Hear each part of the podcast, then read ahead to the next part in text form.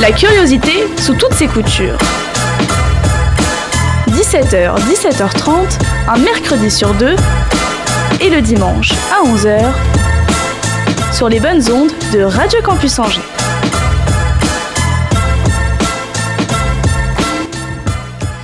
Bonjour à tous et bienvenue dans Franche Culture, patrimoine, spectacle, visite et initiative. L'Anjou va vous surprendre par sa richesse et nous sommes six dans l'émission pour satisfaire votre curiosité. Avec moi aujourd'hui pour animer cette émission, Marie et Cécile. Bonjour à toutes les deux. Bonjour, Bénédicte. L'opéra, est-ce que ça vous parle? Êtes-vous déjà allé voir un opéra? Depuis quelques années, la crise de l'opéra fait la une de l'actualité culturelle. Baisse des subventions et mécénats, modèle économique en difficulté, renouvellement du public nécessaire. Et dans notre région, ça se passe comment? Quels remèdes et quelle programmation pour défendre cet art vivant exceptionnel? Nous recevons aujourd'hui Alain Suran, directeur général d'Angers Nantes Opéra pour en parler. Et en fin d'émission, on poursuivra avec Marie Jo qui est là pour son coup de cœur de la rentrée littéraire de janvier. Et c'est parti pour 30 minutes ensemble.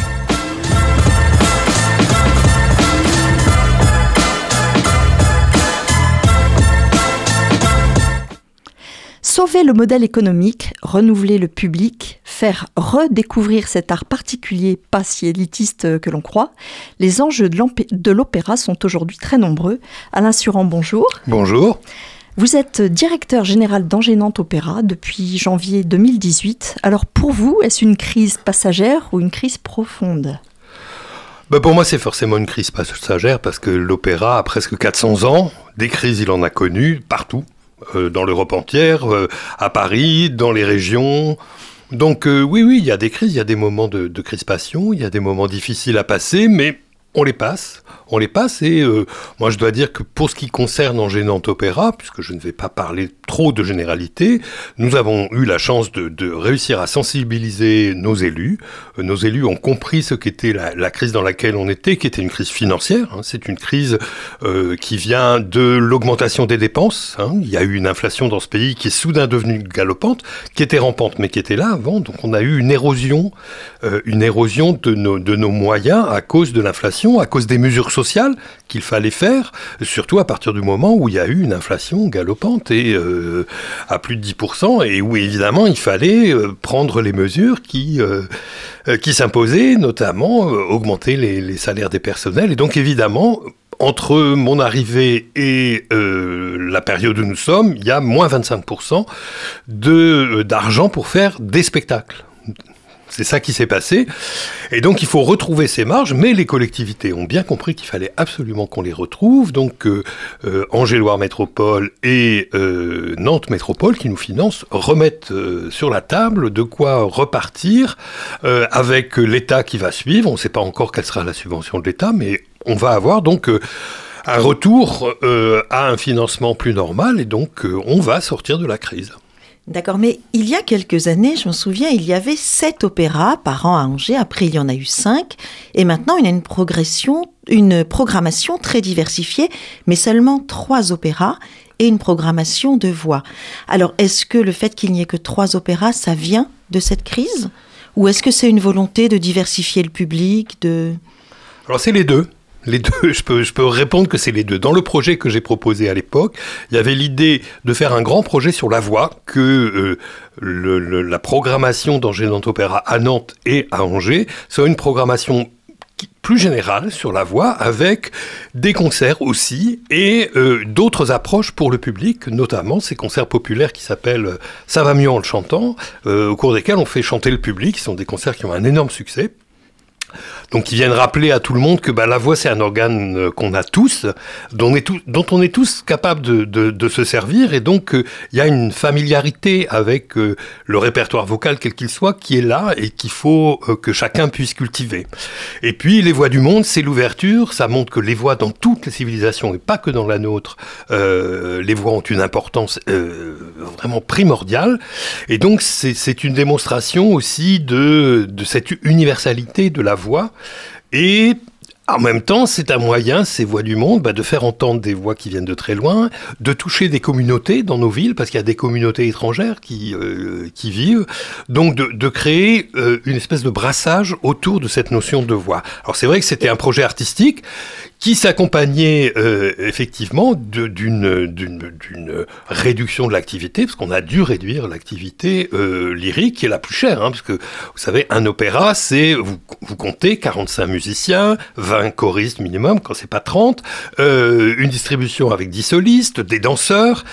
L'opéra, c'est un art euh, magique, et c'est un art qui coûte très cher parce qu'il mobilise beaucoup, beaucoup de monde. Si vous prenez une comédie musicale aujourd'hui à Paris, euh, comme euh, Starmania, qui se joue en ce moment, il y a beaucoup moins de monde dans Starmania. Il y a 12 chanteurs, il y a 6 danseurs et il y a 18 euh, musiciens. Alors justement, puisque vous parlez Starmania, je voudrais que vous redéfinissiez l'opéra et on parle d'opéra rock. Alors pour vous, est-ce qu'on peut parler d'opéra rock ou est-ce que c'est une hérésie?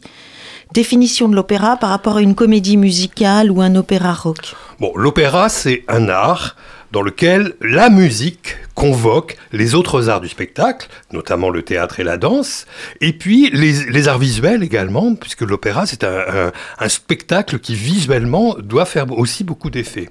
Donc quand vous avez un spectacle qui de cette manière, euh, voilà, rallie le théâtre, la danse, euh, euh, demande des scénographies formidables, vous pouvez parler d'opéra bien sûr. Il y a un sens très général du mot opéra. Ça a commencé au, XVIIe siècle, hein, comme vous le savez, ça a maintenant quatre siècles. Et évidemment, au fil des siècles, il y a eu des genres qui se sont, euh, qui se sont créés, qui ont euh, illustré de manière différente cette union des arts que représente l'opéra. Et jusqu'à l'opéra rock, bien sûr, jusque la comédie musicale américaine, c'est une autre forme de l'opéra. Voilà. Le principal, c'est qu'il y ait de la voix chantée, parce que c'est ça le, fondement de, de, de l'opéra, c'est quand on chante. Évidemment, quand on utilise la voix euh, de manière la plus expressive possible, ça c'est de l'opéra. Et voilà, à partir de là, on peut faire rentrer dans la catégorie beaucoup de choses. Moi d'ailleurs, je m'interdis pas de faire des comédies musicales au Théâtre Gralin et au Grand Théâtre à Angers, euh, et puis euh, d'inviter des, spectacles, des spectacles qui sont des vrais spectacles, utilisant la voix, la mettant en scène, notamment dans le cadre des Voix du Monde. Alors quand on reproche à l'opéra d'être un art ancien qui s'est pas renouvelé, vous nous dites le contraire là. Mais bien sûr, mais l'opéra s'est toujours renouvelé. L'opéra a toujours continué de se renouveler. Le répertoire. Alors il y a eu une période en, euh, Europe où l'opéra s'est un petit peu fossilisé, s'est arrêté à un répertoire et on n'arrivait pas à le renouveler. Mais aujourd'hui, on fait des créations. Moi, j'ai eu la grande joie de créer un ouvrage euh, euh d'après l'annonce faite à Marie de Claudel sur une musique de Philippe Leroux. C'était à l'automne 2022. C'était une vraie création mondiale. C'était un opéra absolument formidable et qui va être repris parce qu'il est tellement beau que bah, sa carrière va se poursuivre. Donc il y a une vie de l'opéra. C'est pas du tout un art du passé. C'est un art qui est extrêmement vivant. C'est un art qui, qui fait appel à des artistes vivants. C'est pas un art de musée. C'est pas un accrochage dans euh, de tableaux. C'est tout à fait autre chose. C'est vraiment un art qui est porté par des artistes vivants.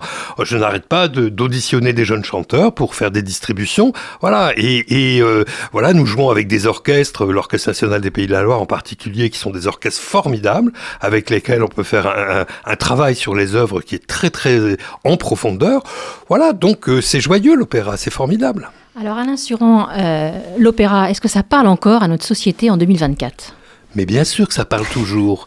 Mais que dire ça. Mais bien sûr, mais attendez, pourquoi est-ce qu'on joue encore aujourd'hui Traviata et Carmen? Qu'est-ce que ça nous raconte, Traviata et Carmen? Ça nous raconte des femmes, des femmes au destin brisé parce qu'elles sont des femmes, dans une société machiste. C'est pour ça qu'on joue toujours Carmen et Traviata. Ça nous parle. Et comment ça nous parle? Et plein d'opéras nous parlent encore aujourd'hui. La question de l'héroïsme, la question de la guerre, la question de, les questions de, de pouvoir entre les êtres. C'est ça l'opéra. Donc ça parle toujours. C'est toujours d'actualité. Alors pourquoi considère-t-on souvent l'opéra comme élitiste? Alors ça, euh, c'est un reste de la vieille euh, analyse marxiste qui disait que l'opéra, c'est quelque chose qui a été inventé euh, par la bourgeoisie pour se mettre en scène et que, voilà, c'est réservé à une bourgeoisie. C'est pas vrai, c'est pas vrai du tout. C'est complètement faux. C'est une analyse marxiste qui a été reprise en boucle, y compris par des, des, gens très sérieux comme Pierre Bourdieu, mais ça n'a aucune validité. L'opéra, d'abord, c'est né dans les cours princières, avant d'aller dans les villes. Donc c'est élitiste là. Ben, bien sûr, ça a commencé dans l'élite, mais euh, l'opéra, enfin, ça plaisait tellement qu'on a ouvert des théâtres dès les années 1630 pour que les gens puissent voir des opéras, pour que, les, le, que ce soit pas réservé justement à une élite nobiliaire. Et l'opéra au 19e siècle est devenu extrêmement populaire.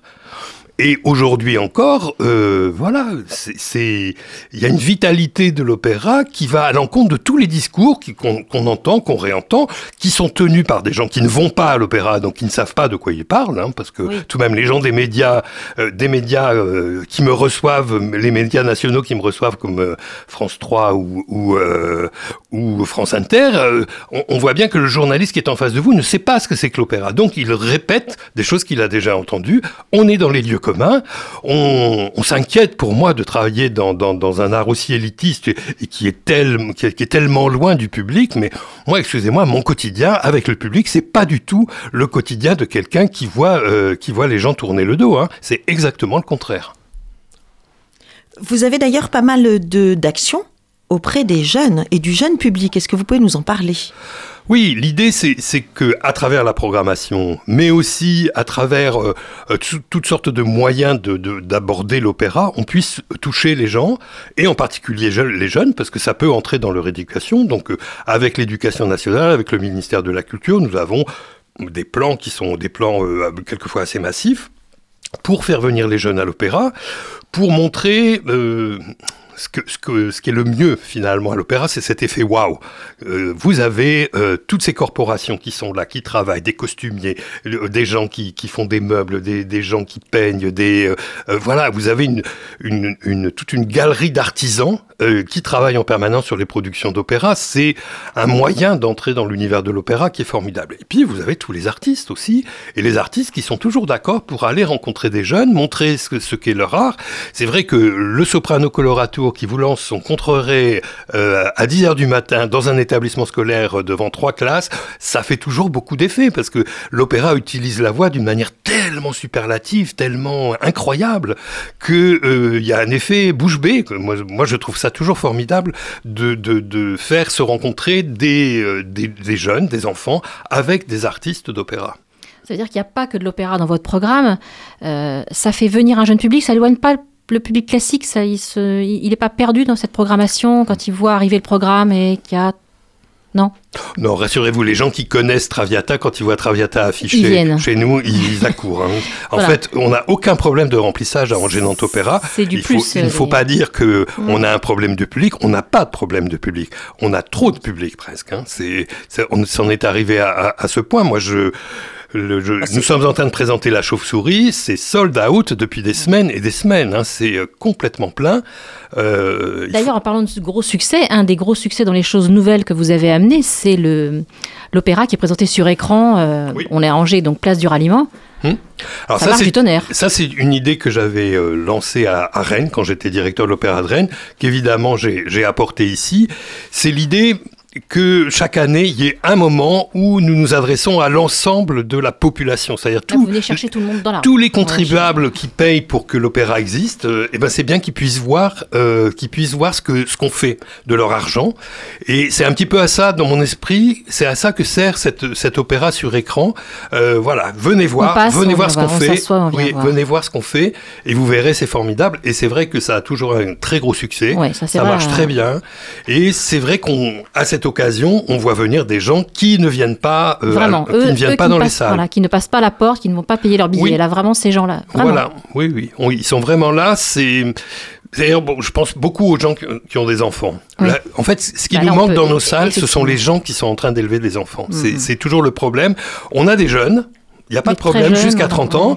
Et puis après, on a des là. gens qui sont qui ont dépassé euh, la, les- la quarantaine, qui sont plutôt du côté de 50 et au-delà. Au milieu, les gens qui sont en train d'élever des enfants ne mettent pas l'opéra dans euh, dans la liste des loisirs en famille. C'est pour ça qu'on a inventé ces concerts familiaux, ça va mieux en chantant, pour qu'ils viennent tout de même avec leurs enfants. Et on a une fréquentation absolument géniale sur ces concerts, vraiment de, de 7 à 87 ans, on peut dire. C'est formidable. Et euh, ces gens, on peut les retrouver aussi devant nos écrans. Ils viennent avec leurs enfants, ils savent que si les enfants s'impatientent, Ouais, ça ne ben, gêne pas du tout, en fait. voilà, on pourra, ils pourront partir.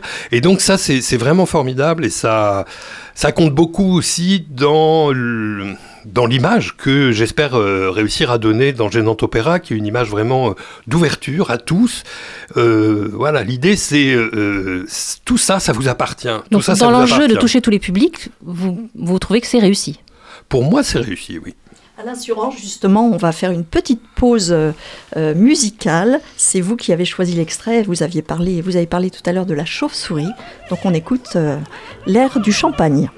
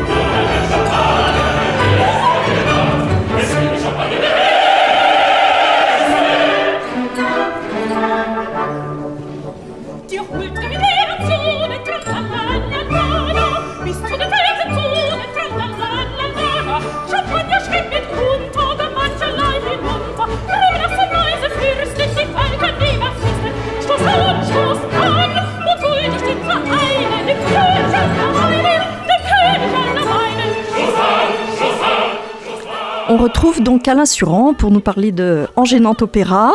Et vous continuez, Cécile? Oui, vous nous avez parlé tout à l'heure, Alain Suran, de Voix du Monde. Et alors, je voulais savoir si, grâce à ces Voix du Monde, justement, vous arrivez à faire venir un public différent. On parle de communautés différentes à Angers. C'est voilà, c'est la réalité de la France aujourd'hui. Est-ce que ces communautés qui sont peut-être moins attirées historiquement par la musique plus classique viennent? Est-ce que vous les voyez au théâtre pour ces spectacles? Oui, oui, bien sûr. C'est, très intéressant ces concerts de voix du monde parce que nous avons d'une part notre public d'opéra qui vient. Nous avons un public qui est un public plus généraliste d'action culturelle, qui aime le théâtre, la danse aussi. Euh, et puis des publics communautaires, bien sûr, chaque fois, un, public communautaire différent qui passe la porte. Alors c'est vrai que nous avons des, des, des, partenaires formidables. Nous avons ce festival de cinéma africain qui a lieu tous les deux ans et avec lequel, lesquels nous faisons une programmation je dirais, concertée euh, de, de, musique africaine, ce qui, est, ce qui est très intéressant parce que on, a aussi tout, tout, le public de ce festival de, de, cinéma d'Afrique qui vient et qui est vraiment un public passionnant, public passionné, c'est vraiment formidable. Ou bien euh, nous avons ce, ce, musicien formidable qui s'appelle Ramzi Aburedouane qui a créé un orchestre arabo-andalou de l'Anjou. Donc nous faisons des concerts avec lui. Et donc voilà, ça permet de faire circuler les publics de manière intéressante, de les faire se rencontrer aussi dans des soirées qui en général sont des soirées qui ont un, vrai succès, un succès je dirais assez charismatique en fait. Encore une réussite. On pourrait parler maintenant de, des prochaines actualités dans Gênant Opéra. Euh, le 26 mars, on a Cancionere Greca Nico Salentino Dites-moi, dites-en plus. Alors ça, c'est le 26... Avec l'accent, alors je le refais. Consoniere Grecanico Salentino. Voilà, ce sont, mieux. ce sont des musiciens et une danseuse qui viennent de, du sud de l'Italie, de la région des Pouilles. Euh, ce sont des gens qui pratiquent la tarentelle, vous savez, c'est cette danse... Euh, c'est cette, cette, danse... Euh, non, non, qui est, c'est pas napolitain, pas la tarentelle, c'est le, le, le, le creux de la botte. Et cette danse qui était censée euh, guérir des, des piqûres de tarentule, euh, donc c'est une danse endiablée, ce sont des musiques qui sont vraiment très très alertes, qui sont très populaires. Et il y a en Italie tout de même un continuum entre musique populaire et musique savante euh, qui nous manque ici où on, est, on aime tellement faire les catégories. Mais c'est un peu la, même chose en Allemagne aussi. Il y a Ernste Musik et Unterhaltungsmusik, donc c'est la musique sérieuse et la musique populaire.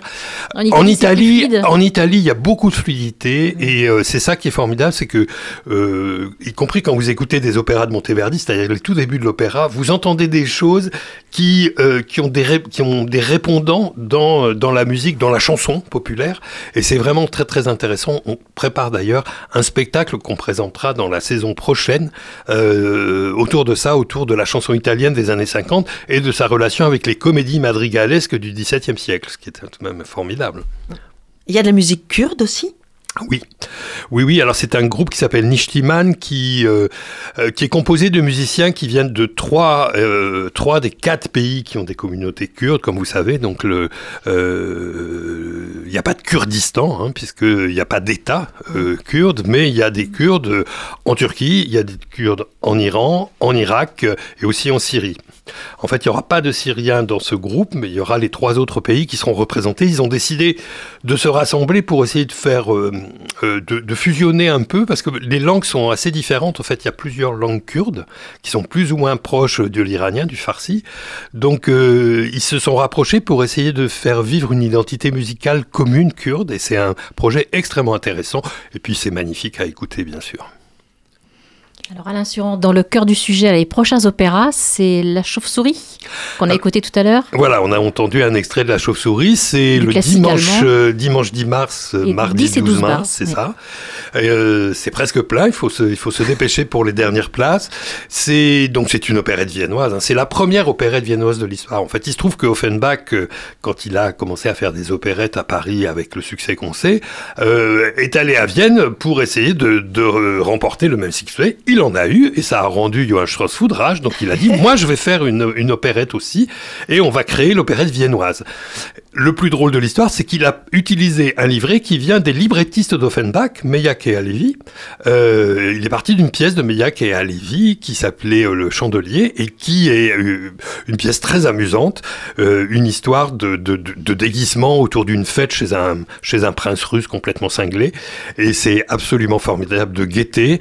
C'est animé par une comédienne qui est Anne Giroir. Vous savez, c'est cette comédienne qui, qui joue la reine Guenièvre dans le Camelot de, de Alexandre Astier, qui est une fille incroyable, formidable, et qui anime en fait tout ça, puisque nous avons par ailleurs une distribution qui est très germanique, très euh, autrichienne d'esprit, pour qu'on soit bien dans l'esprit de l'opérette euh, viennoise, mais pour, euh, pour éviter des dialogues parlés en allemand un peu, un peu lourds pour le public, on a, eu, on a fait ce stratagème avec le metteur en scène Jean Lacornerie, et c'est une très très bonne idée. C'est dirigé par Claude Schnitzler, qui est un spécialiste du genre, c'est absolument formidable de, de le voir diriger avec très très peu de mouvements et en même temps chaque chaque fois, euh, chaque soir, de faire des petites différences pour en fait que les, chanteurs et l'orchestre restent très alertes. Et c'est vraiment du, du grand art. Bon, il y a Tosca aussi. Voilà, Tosca, ce sera la production de, fin de saison euh, qui va être euh, montée à Angers. Donc nous répétons au Grand Théâtre. Euh, ça, c'est une des choses qui sont importantes pour nous, c'est d'exister comme structure de production aussi à Angers autant qu'à Nantes. Donc nous répétons le spectacle à Angers, nous le présentons à Angers, et puis ensuite ce spectacle va aller à Nantes, puis à Rennes. Il y aura en tout 12 représentations et c'est celle du 8 en direct de Rennes, le samedi 8 juin, qui sera retransmise sur écran sur la place du ralliement. vraiment un rendez-vous à ne, à ne pas rater pour tous ceux qui, euh, qui ne passent pas la porte de l'opéra et qui veulent le voir dans la rue, ce qui donne un côté encore plus vivant. Absolument. Alain Suran, merci beaucoup. Merci à vous. Vous êtes toujours sur euh, Radio Campus, Franche Culture, et vous avez choisi, Alain euh, Suran, un, extrait de Tosca, justement. Euh, on écoute l'air de Cavaradossi.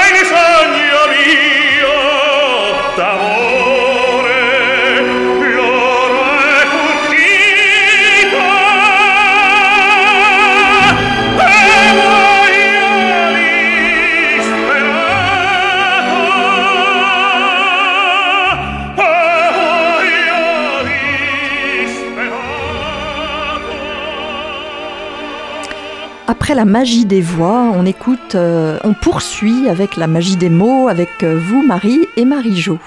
Marie-Josée, bonjour. Bonjour Marie. Alors, votre coup de cœur de la rentrée littéraire de janvier, c'est Le sang des innocents de S.A. Gosby aux éditions Sonatine, le roman policier dont tout le monde parle en ce début d'année 2024. Oui Marie, vous avez raison. L'auteur s'est imposé comme un maître incontestable du thriller américain. Le sang des innocents confirme haut la main son talent pour les intrigues denses et sous pression, les personnages déchirés. Son regard lucide sur l'Amérique est incontournable. Alors S.A. Gosby, il est afro-américain, il a 50 ans, il est issu d'une famille pauvre, il habite en Virginie depuis, qui habite en Virginie depuis des années. C'est exact, et il dit qu'il connaît cet état comme sa poche. D'ailleurs, dans son roman Les routes oubliées, il le prouve singulièrement. Cosby met en scène dans tous ses romans le racisme qui sévit encore et toujours dans le sud profond des États-Unis, marqué par la guerre de sécession. Il souffle sur toutes ses cendres avec un bidon d'essence. Il nomme le roman policier la fiction du désespoir. Pour lui, la trace indélébile de l'esclavage a de réelles conséquences dramatiques.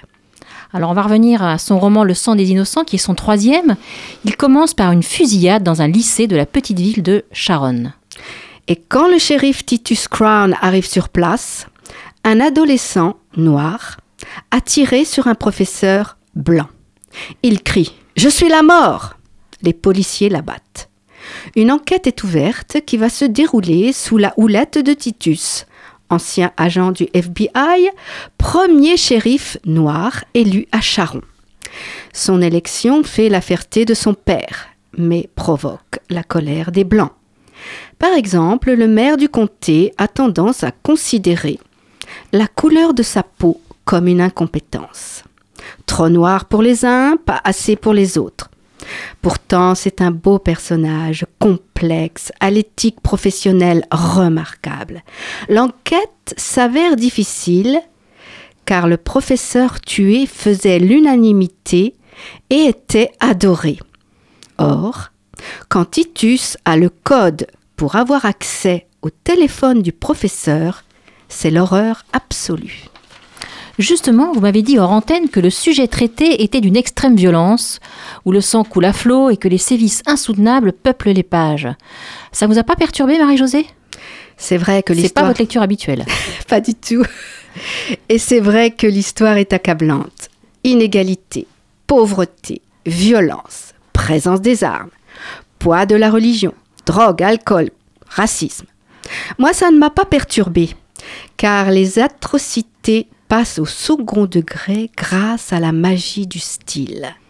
Cosby a une maîtrise du rythme époustouflante. La langue est souvent sèche et brutale, mais peut devenir poétique. Et de la violence la plus crue surgissent la fragilité des personnages, des scènes d'une beauté et d'une tendresse déchirantes. Je vous cite deux avis. Le premier du journal The Daily Mail. Il faut un rare talent pour combiner la violence et la peinture sociale. Mais Dieu sait que S.A. Cosby en a à revendre. Et le second avis, c'est de l'éminent écrivain de romans policiers Michael Connelly.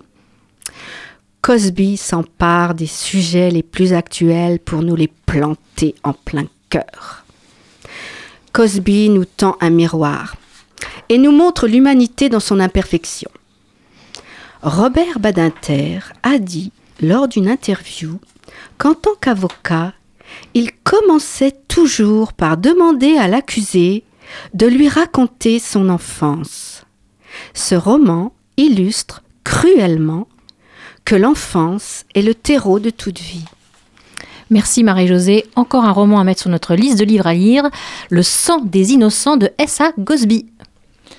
Marie, euh, Cécile et, et, Et Marie-Jo et Alain. Merci à vous et Alain aussi. également. Perturbé par le sang qui a coulé. Oui, ça- Exactement. Et puis euh, juste euh, avant de terminer, une information de dernière minute. Ce soir, le tiers-lieu de l'Évière organise un ciné-partage écologie sur le film Don't Look Up, une comédie reconnue internationalement pour être une parfaite satire de notre société face aux défis écologiques. Le ciné-partage, c'est donc ce soir. Rendez-vous à 18h30 au 2 rue de l'Évière à Angers. Merci donc pour la préparation de cette émission. Euh, c'est la fin de ce Franche Culture. 30 minutes de culture tous azimuts en Anjou. Merci à Étienne aussi pour la, pour la technique.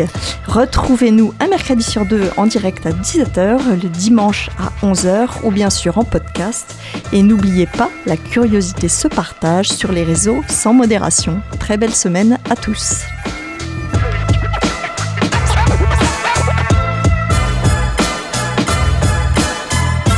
Une émission à retrouver sur le www.radiocampusangers.com.